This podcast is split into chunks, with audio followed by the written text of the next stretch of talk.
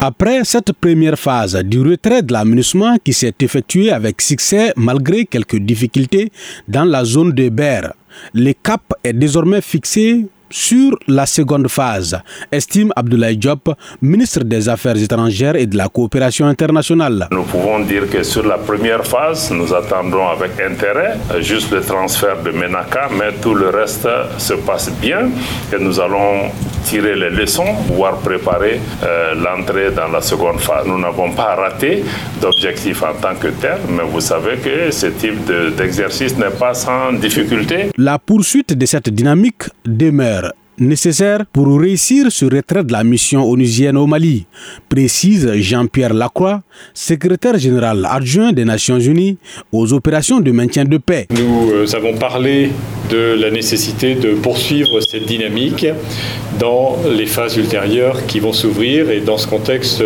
nous avons souligné, euh, je crois, euh, de manière tout à fait convergente, la nécessité de poursuivre les euh, consultations extrêmement régulières que nous avons sur ce sujet avec nos amis de la partie malienne. Pour le Premier ministre Dr Shogel Kokala Maïga, à ce jour, il y a peu d'interrogations sur ce processus de retrait. Le Premier ministre s'est dit confiant quant à la suite du processus. L'essentiel des questions qui intéressent les deux parties ont commencé à avoir un début de solution.